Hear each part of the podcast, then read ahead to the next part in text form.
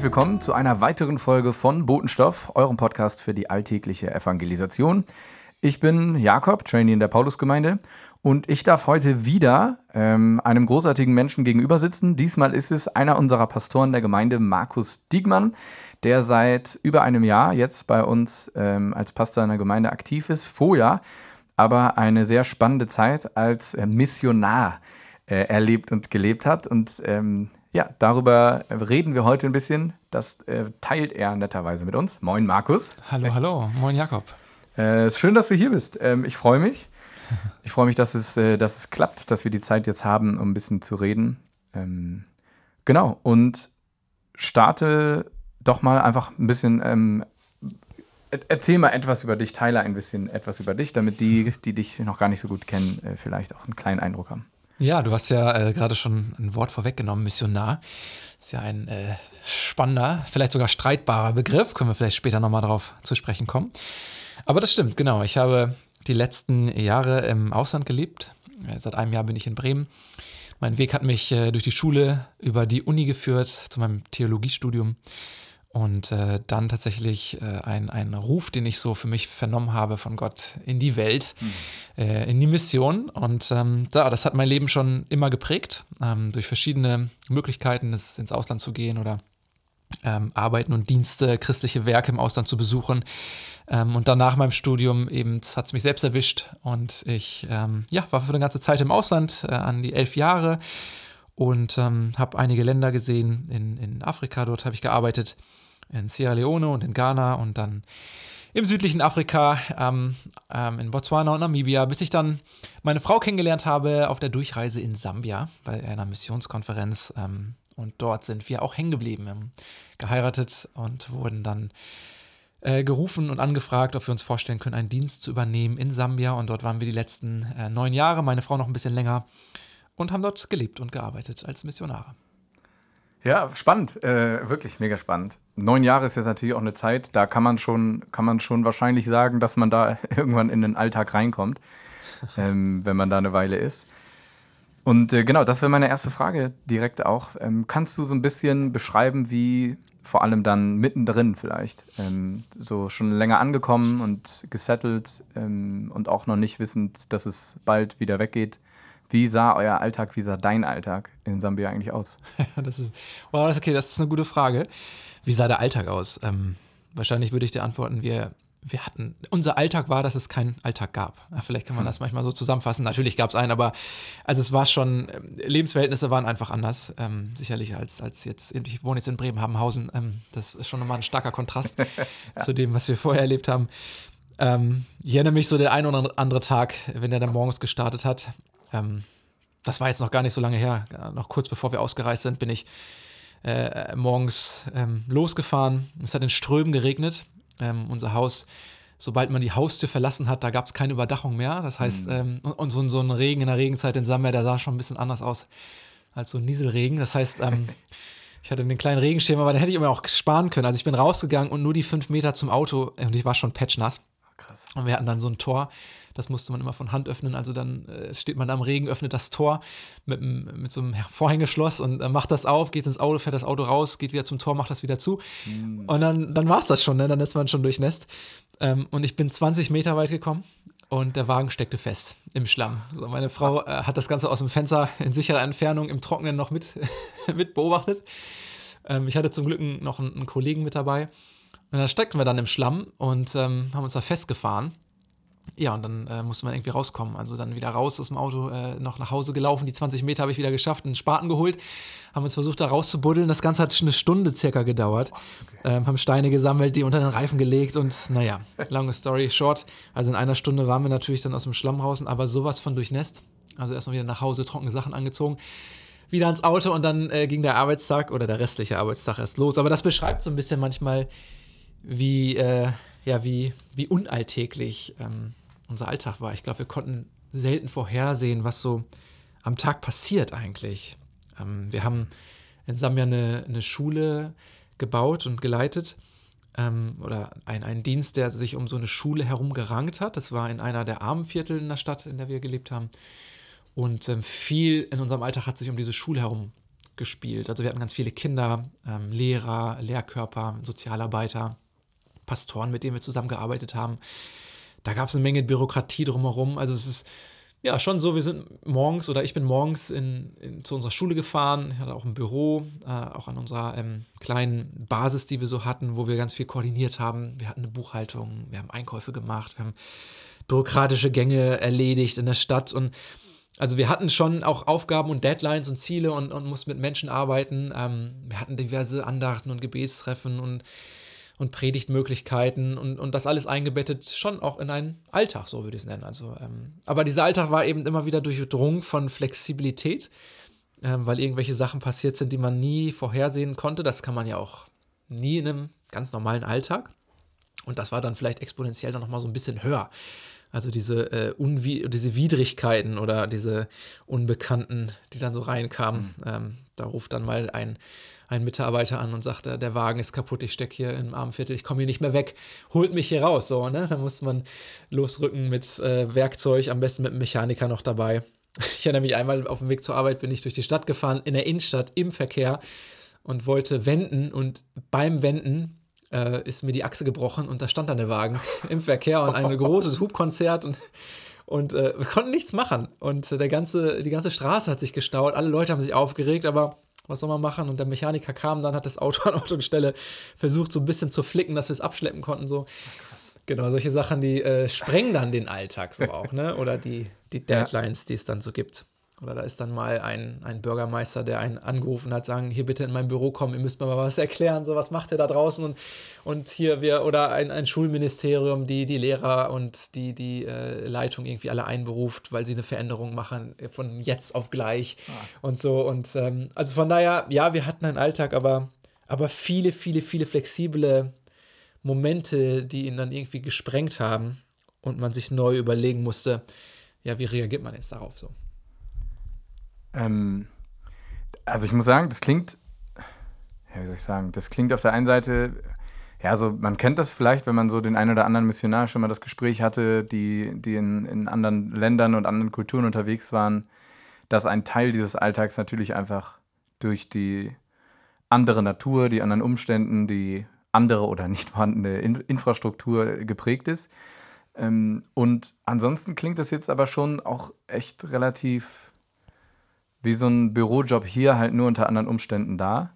Ähm, über das Wort Missionar können wir uns gleich auch noch mehr unterhalten, aber so könntest du, ähm, gibt es so Sachen, wo du sagen würdest, wenn du jetzt ein, ähm, keine Ahnung, Firmenchef von einer anderen Firma, ähm, ohne, diese, ohne diese christliche Ausrichtung, ohne diesen Wunsch ähm, eines Mission, also den Auftrag eines Missionars da gearbeitet hättest, wenn man die ganzen Parallelen aus eurem Alltag rausnimmt, so die die Herausforderungen im Alltag ähm, und die, der Bürokram in Anführungsstrichen. Was, was gibt es etwas, wo du sagen willst, das waren, das waren so Momente oder Situationen oder Herausforderungen, ähm, die sehr speziell zu dieser Berufung des Missionars oder des, ähm, ja, des Christens an, in der Außenstelle äh, ausgemacht haben?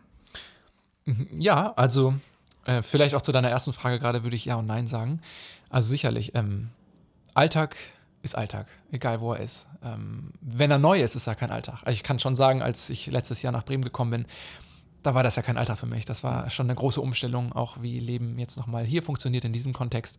Vor allem in einer Gemeinde als Pastor und, und das Ganze drumherum auch für uns als Familie, ähm, die Orga, das Einkaufen, ähm, die ganz alltäglichen, in Anführungszeichen, ja. Dinge mit dem Fahrrad irgendwo hinzufahren, zu Lidl einkaufen zu gehen. Äh, das war so anders, ähm, dass es eben gar kein Alltag war am Anfang. Und wir uns echt auch hier und da gar nicht so leicht getan haben, uns daran zu gewöhnen. Und das kennt sicherlich jeder, der umzieht, äh, der einen neuen Beruf aufnimmt oder einen neuen Job oder äh, etwas Neues startet, was vorher noch nicht da war. Und sei es von klein und profan bis groß und, und lebensverändert. Ähm, aber so war das für uns auch eben. Also die, das war eben kein Alltag dann mehr. Und dann irgendwann wird er es. Als wir nach Sambia rausgegangen sind, war auch von Alltag gar keine Spur. Vorher das Studentenleben ähm, das vielleicht nochmal so ganz eine eigene Kategorie ist mhm. von Alltäglichkeit. Aber dann auch äh, das Leben in Sambia neu zu gründen, aufzubauen, ähm, das war natürlich alles ein Riesenabenteuer. Aber egal, wo man ist und, und was man Neues macht, irgendwann kommt Alltag. Also selbst in die verrücktesten, abenteuerlichsten Momente des Lebens ähm, schleicht sich dann der Alltag ein. Dann ist das Abenteuerliche und Verrückte gar nicht mehr so abenteuerlich, sondern ganz normal. Ja. Wir haben das immer dann gemerkt, wenn, wenn Gäste da waren oder Freunde, die uns besucht haben und sie irgendwie aus, aus den Wundern oder Staunen oder Nachfragen gar nicht rauskamen, sagen, wie macht ihr das und wie macht ihr das und so ist das hier, ach krass und, und wir das dann gar nicht mehr bemerkt haben, sagen, ja, stimmt, ja, okay, aber das ist ja eigentlich ganz normal, das ja. ist doch normal so. Und dann kommen wir nach Bremen und denken, wow, wie, wie macht ihr das alles hier? Und jeder hat uns gesagt, ja, ist doch normal. Und Alltag stellt sich ein, egal da, wo man ist. Und das ist ja auch gut. Also äh, man könnte ja wahrscheinlich gar nicht anders überleben. Und so auch äh, beim Beruf des Missionars oder bei der Berufung, äh, missionarisch zu leben, auch da gibt es ganz viele Komponenten im Leben, ähm, die, die zur Normalität des Alltages gehören oder irgendwann zu einer werden. Und das ist auch gut. Das gibt Sicherheit und, und Halt und, und, auch Richtung. Und diesen Rahmen, den braucht man ja auch. Ja, und dann ist es eben dann doch nicht ganz alltäglich hier und dort, äh, wo man dann merkt, ähm, gerade im missionarischen Dienst, ähm, wenn man das vergleichen möchte, vielleicht mit einer Firma, das kommt ja auch auf den missionarischen Dienst ein, da können wir auch gerne gleich nochmal über Mission was sagen. Was ist denn eigentlich Missionar? Was macht denn eigentlich ein ja. Missionar so im Groben?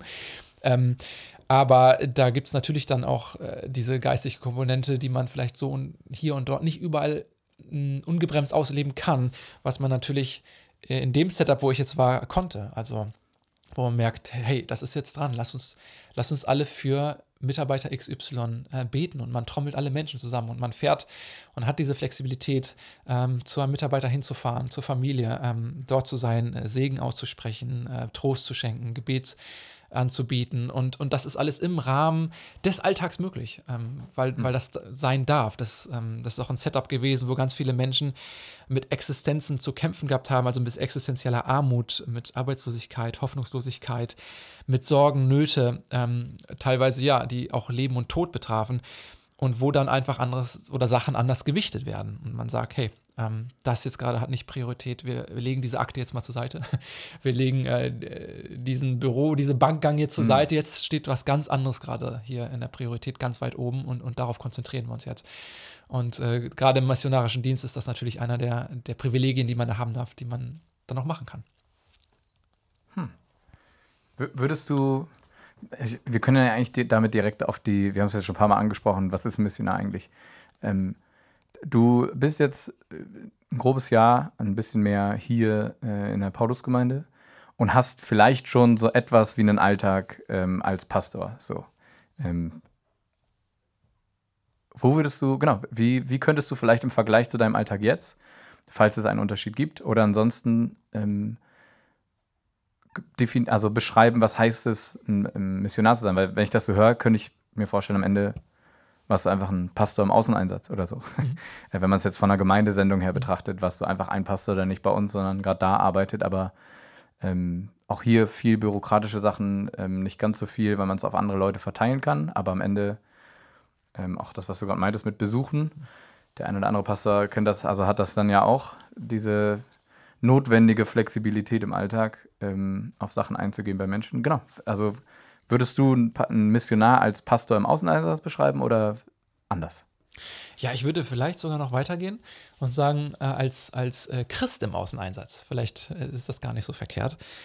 Ähm, also äh, sicherlich inhaltlich ist man ja ähm, äh, als Missionar freigesetzt. So vielleicht wie, wie ein Pastor, der ja auch freigesetzt ist, ähm, weil er eben beispielsweise, wobei das auch nicht in jeder Gemeinde der Fall ist, aber weil er eben nicht noch einen, einen Job nebenbei machen muss, um, ja. um sich selbst am Leben zu halten und seine Familie zu ernähren. In dem Sinne ist man freigesetzt als Missionar und kann natürlich ganz anders walten und wirken, ähm, als man das vielleicht sonst auch äh, mit Job eingebunden so tun kann. Aber von der Kategorie her stimmt das trotzdem. Ähm, ein, ein Missionar ist einfach jemand, das kommt ja von dem Wort äh, Missio, äh, lateinisches Wort, äh, ist jemand, der gesendet ist, aber inhaltlich keine, nicht, nicht anders lebt oder beziehungsweise keine andere Berechtigung hat als jeder andere Christ. Also eigentlich kann man sagen, jeder Christ ist letztlich gesendet. Dort, wo wir stehen, in unserem Feld. Ähm, und von daher würde ich sagen, ja, stimmt. Eigentlich ist ein Missionar jemand, der ins Ausland hinaus gesendet wurde, freigesetzt wurde ähm, und, und fällt in, in diese gleiche Sparte rein, wie ist ein ganz normaler Christ, wie jeder andere Christ auch. Und, und äh, das äh, merke ich jetzt auch schon nochmal verstärkt, wo ich nach Hause komme oder nach meine alte Heimat, nach Deutschland äh, und hier lebe. Und da hört ja mein Missionarsein nicht auf. Im Gegenteil, ich bin ja dorthin berufen, wo ich stehe, Salz und Licht zu sein.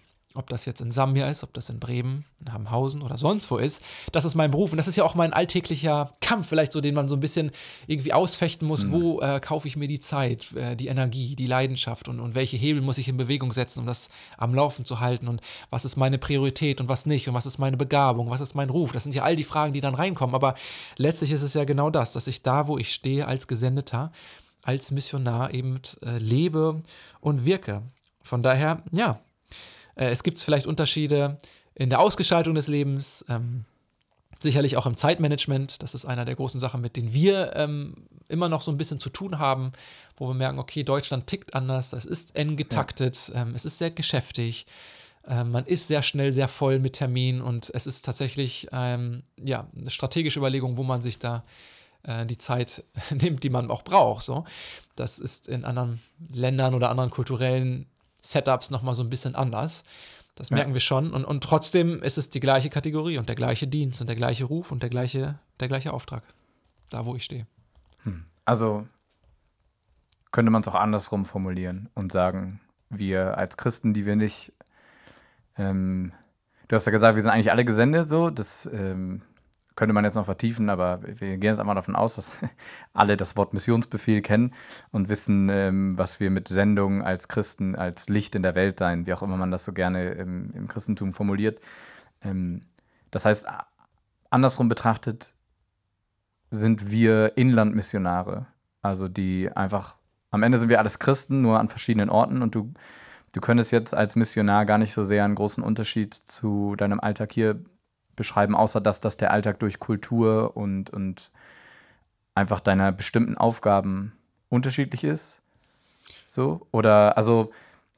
Ja, ich, ja, ja. Und, und die Freisetzung, das ist sicherlich ein sprengender Punkt. Also, ähm, wenn man überlegt, dass wir in Sambia ja dafür entsandt wurden und freigesetzt wurden, auch von der Zeit und von dem Gedanken und, und von der Arbeitskraft her in eine spezielle Richtung zu gehen. Also als Missionswerk in Sambia hatten wir äh, klare Ziele. Ähm, wir hatten diese, diese, diese Community, um die wir uns bemüht und besorgt waren oder uns gesorgt haben. Wir haben die Zusammenarbeit mit, mit Partnern gepflegt, mit der Stadt als, als Ganze. Wir konnten, wie können wir der Stadt Bestes mhm. ähm, suchen und auch umsetzen. Wir haben uns um die Ärmsten der Armen gekümmert. Das war immer unser Generalauftrag. Wo sind die Menschen, die, es am, die am bedürftigsten sind und die größte Not verspielen? Wie können wir da reinkommen und, und ähm, eine Perspektive zeigen oder eine Perspektive lenken, die für uns immer Christus war? Ähm, es ist dann ganz spannend, wenn man äh, erlebt hat, dass ja, Menschen mit, mit Armut ganz doll zu kämpfen hatten, dass es so existenziell war und dann, ja, dann äh, kennen, lernen sie Jesus Christus kennen und, und gehen zu einer Gemeinde und, und kommen mit dem Evangelium in, in Verbindung.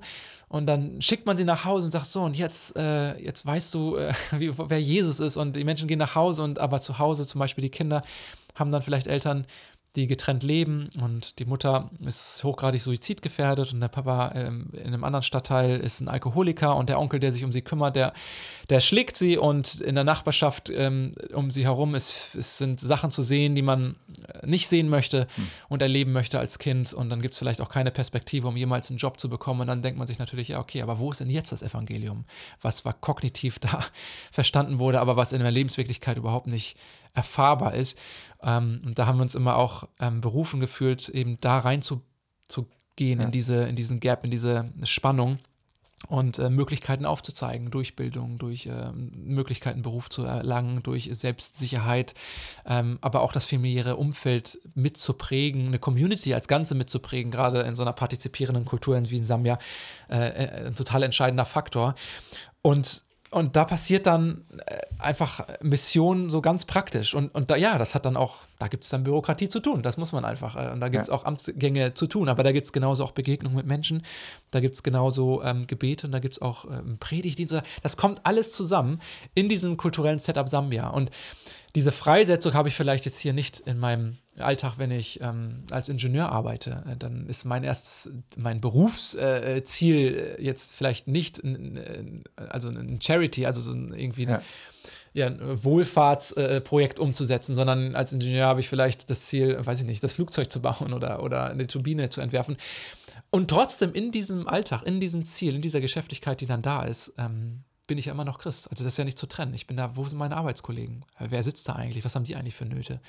Ähm, ich muss natürlich ähm, Deadlines äh, irgendwie bewerkstelligen, aber was ist mit meiner Familie? Was ist mit meinen Nachbarn? Was? Also das ganze Leben ist ja, das, das hört ja nicht auf. Das, das fällt ja. ja alles zusammen. Und in meinem Lebenskontext, ähm, unabhängig vielleicht von der eigentlichen Aufgabe, die ich habe, lebe ich ja als Christ und eben als dieser, als Entsendeter, als, als Missionar für mein, für mein Umfeld, in dem ich lebe. Und das ist dann da würde ich so weit gehen zu sagen, ja, das ist eigentlich egal, ob das jetzt äh, in äh, ja, Timbuktu ist ja. oder ob das jetzt in, in, in Walle ist oder, oder wo auch immer ich dahingestellt bin. Würdest du so, ich meine, du, ne, du bist jetzt ein Jahr hier, du hast äh, wahrscheinlich jetzt schon wieder ein deutlich besseres Gefühl für, wie unser Alltag in Deutschland funktioniert. Du hast auch schon gesagt, dass ihr das sehr stark gemerkt habt, wie wie anders Deutschland ist. ähm, aber vielleicht bist du noch gerade so nah genug äh, an den letzten Erinnerungen dran, dass ähm, das funktioniert zu fragen, was gibt es was, wo du, wo ihr gemerkt habt, ähm, vielleicht auch im Negativen, was jetzt super schwer fällt, wo ihr merkt, da müsst ihr, da habt ihr irgendetwas gelernt oder jetzt im Rückblick, etwas war normal und alltäglich oder gegeben in Sambia in eurem Alltag, wo ihr sagt, boah, das vermisse ich jetzt hier gerade in Bezug auf die Möglichkeit, ähm, Zeuge zu sein, in die Möglichkeit, mit Leuten in Gespräche zu kommen, Begegnungen zu haben.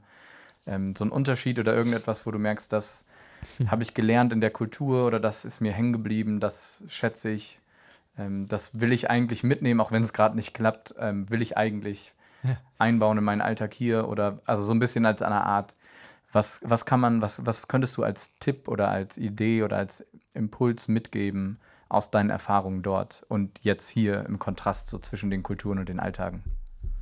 Ja, das, also, ja, unsere Zeit war sicherlich geprägt von vielen ähm, Höhepunkten, aber mindestens oder wenn nicht noch mehr äh, einigen, ja, einigen Tiefschlägen und Niederlagen, die wir auch so äh, mitbekommen haben, im persönlichen wie auch im, im dienstlichen.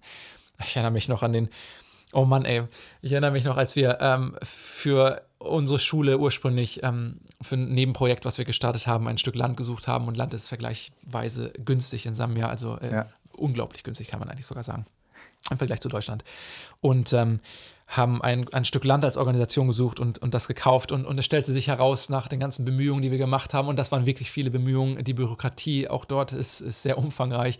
Ähm, und dann äh, wurde uns das Land weggenommen. Also es, man kann sich es gar nicht vorstellen, aber wir wurden quasi um ein Stück Land betrogen. Äh, das, schreckliche, das war eine schreckliche Erfahrung irgendwie. Man fühlte sich so, so wehrlos und hilflos und ähm, und dann wurden wir noch vorgeladen von, äh, von einem Gericht, äh, und, und, weil da irgendwie jemand das Land schon besaß. Das war aber nirgendwo oh. eingetragen in, in ein Grundbuch oder sonst wo. Ähm, und dann war die Frage, was macht ihr und auf dem Land eigentlich? Und wir haben das gekauft und der, dann stellte sich heraus, dass der, der es verkauft hat, das illegal verkauft hat. Naja, das war ein, ein riesen Hackmack. äh, das andere Mal haben wir ein Auto gekauft. Autos werden in Sambia nicht hergestellt, sondern im Ausland.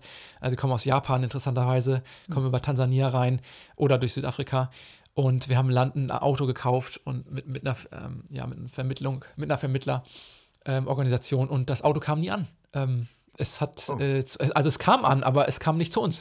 so wurde uns ah. quasi äh, entwendet. Oh. Es, äh, es war gekauft, aber hat nicht Nice. den Weg von Japan, da wurde es hergestellt, bis ja. nach äh, Tansania. Krass. Und ja, die letzte Strecke ja, führte dann nicht mehr zu uns. es war halt weg.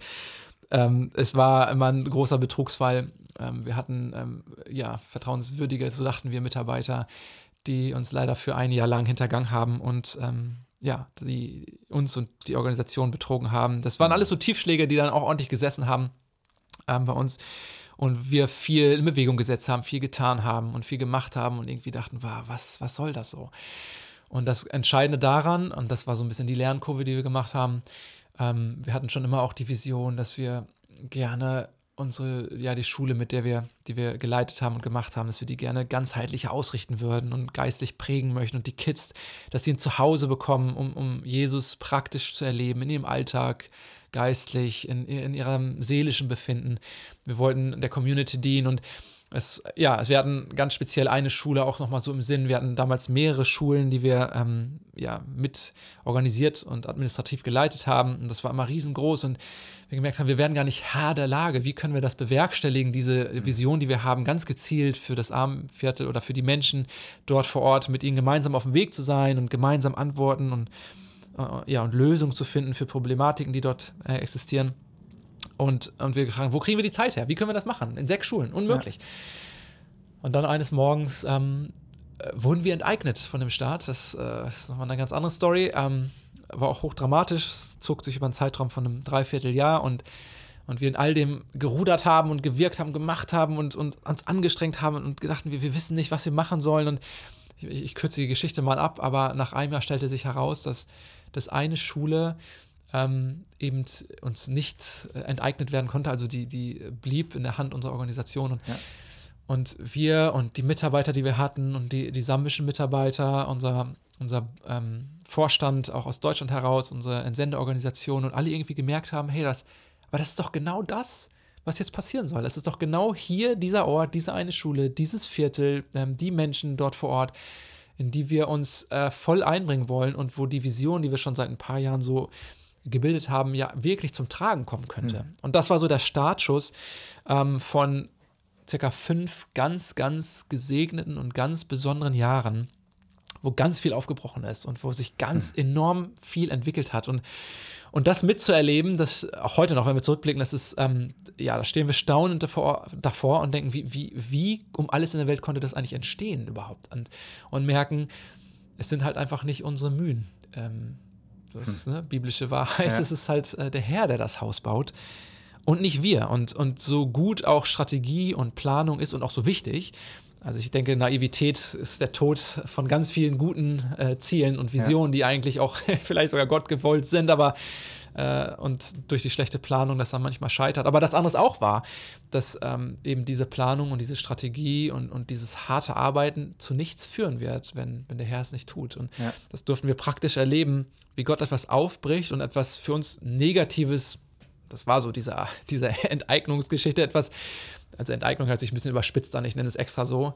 Ähm, aber dass diese Erfahrung, die wir gemacht haben, dass ähm, uns etwas weggenommen wurde, an dem ja irgendwie unser Herz hing und wo ja. wir gemerkt haben, aber, aber das ist gar nicht das Entscheidende, sondern unsere Vision sich dann erst ja irgendwie so aufbrechen konnte, als dieser Schritt passiert ist und der Herr etwas gebaut hat, ähm, was wir hätten so nie gesehen. So. Also in Ansätzen ja schon. Wir hatten ja auch Ideen und, und Träume, wir wussten nicht ganz den Weg dorthin, aber Gott es dann irgendwie vollbracht hat. Und das ist etwas, was ich mitnehme, auch hierher. Und damit verbunden sagen würde, das, was mir vielleicht auch ja, nicht fehlt, aber wo ich sagen würde, wo der, der größte ähm, Einsatz stattfindet, äh, für uns als Familie auch, äh, das ist eigentlich dort, wo wir uns Zeit erkämpfen. Also Zeit zum nicht zum Netflix gucken, so, ne? das meine ich nicht, sondern Zeit zum, zum zur Ruhe kommen, äh, Zeit zum Reflektieren, ähm, Zeit, um, um Gemeinschaft mit dem Herrn zu suchen, hm. gemeinsam mit Jesus zu, Zeit zu verbringen. Zeit ist das Kostbarste, was ich eigentlich habe. Ähm, aber um, um diese Momente zu haben, diese Ruhe, diese Reflexion, dieses Auftanken, dieses Gewahrwerden, was, was ist eigentlich dran und was ist eigentlich wichtig, was ist eigentlich Priorität, das alles braucht Zeit. Ja. Ohne Zeit kriege ich das nicht. Ähm, und ja, ich denke dann natürlich als effektiver Mensch, ja, aber was könnte ich in dieser Zeit alles machen? Ne? A, B, C und welche Strategie und welche Vision ja. und welche E-Mails. Und, ähm, und das ist, wie gesagt, das ist relevant und das ist wichtig. Ähm, aber wenn das andere nicht da ist, dann, dann wird mir meine Arbeit und, und mein Wirken nicht viel bringen. Glaube ich zumindest. Ja. Ähm, Im Gegensatz ist da, wo, wo Gebet hochgehalten wird und, und diese Zeit mit dem Herrn, wo das aktiv ist, da wird, glaube ich, etwas in Bewegung gesetzt, was ich gar nicht könnte. Ja. Und da wird Gottes Wirken groß werden. Und das ist relevant für meinen Alltag, da wo ich ähm, wo hingestellt bin als Christ, als Entsendeter in mein Umfeld, in meine Nachbarschaft, in meine Gemeinde, da möchte ich ja wirken. Da möchte ich ja Salz und Licht sein. So, das ist ja auch mein Auftrag. Ja, ähm, ja. Das, das, ist auch mein, meine Leidenschaft, das möchte ich. Aber das kann ich nur, wenn das andere auch stimmt. Ne? Also wenn meine, meine Zeit mit dem Herrn da ist. Und, und das ist so meine, würde ich sagen, so seitdem wir in Deutschland sind, auch der größte, der Kampf mit dem Terminkalender. Ja. Die größte ah, Schlacht. Ja. Oh, das glaube ich gerne. Ja. ja, ist so spannend, weil das ähm, sehr, sehr nah an dem dran ist, was äh, Inge auch letzte Woche noch, äh, nicht letzte Woche, doch letzte Woche, äh, als Fazit ähm, in dem Interview am Ende hatte. Diese Erkenntnis, dass viel nicht nur alles davon abhängt, was Gott macht und sein Geist wirkt, sondern einfach auch viel sich entscheidet, in dem, wie viel Zeit wir für Gebet machen. Sie hatte dieses Zitat, was keiner von uns, ich habe es auch nicht mehr nachgeschaut seitdem, aber was wir beide kennen von Luther, was aber keiner von uns im Wortlaut rezitieren konnte, wo er sowas sagt wie, ähm, es gibt Tage, da kann ich mir das Gebet leisten, es gibt Tage, da kann ich das nicht und umso mehr muss ich es in diesen Tagen tun, also so in die Richtung. Die vollen Tage sind die, wo ich am meisten beten muss. Mhm. Ähm, ja, vielen Dank. Vielen Dank für die Geschichten. Wir kommen in diesem Moment schon an das Ende äh, dieses Interviews und als Abschluss wäre jetzt quasi noch äh, die Möglichkeit, wenn du was hast, ähm, gibt es irgendwas, wo du, wo du noch denkst, das liegt mir auf dem Herzen oder das würde ich gern ähm, unseren Geschwistern hier in der Gemeinde mitgeben als Ermutigung oder als Anstoß, als Impuls. Ähm, genau, zum Abschluss noch ein letztes, ein letztes Wort von dir. Nehmt euch Zeit. ja, leicht gesagt. Oh Mann, ich struggle ja auch damit. Aber ja, ich glaube, das ist das Entscheidende, die, die Nähe zu unserem Vater ähm, und Retter und besten Freund. So die Ausrichtung auf den Heiligen Geist, was, was wirkt er eigentlich gerade? Ne? Also wo bei all dem, was ich tue und mache, wo hält er eigentlich gerade seinen Finger drauf? Ähm, ich glaube, es ist, es ist total gewinnbringend, da die Antworten zu finden. Auch die Kraftquelle, Kraft, Kraftquelle auszuschöpfen. Ja. Da, wo wir von ihm äh, diese Sicherheit bekommen, äh, das Geliebtsein, aber auch den Ruf und, und, und die Vision und dass ja auch Unmögliches tatsächlich möglich ist. Das, das, ist, das durchbricht ja den Alltag hm. total. Mhm da wo wir äh, das sehen, dass Perspektive sich äh, ändern kann, je nach Blickwinkel. Und ähm, ich glaube, diesen göttlichen Blickwinkel zu behalten, das geht in, in seiner Nähe. Und das geht auch nur in seiner Nähe. Und ähm, das ist zumindest was, was für mich total relevant ist. Ähm, das macht es nicht einfach, im Gegenteil. Ja. Ähm, aber da möchte ich sein, in, in seiner Nähe. Und ja, das würde ich so formulieren. Ja, danke. Danke. Jo, dann äh, wünschen wir, wünsche ich euch da draußen natürlich jetzt noch einen richtig guten, gesegneten Alltag. Ähm, Freue mich auf das nächste Mal, ähm, wenn ich mit jemandem hier zusammensitzen kann. Und bis dahin Gottes Segen euch. Das war Botenstoff, der Podcast.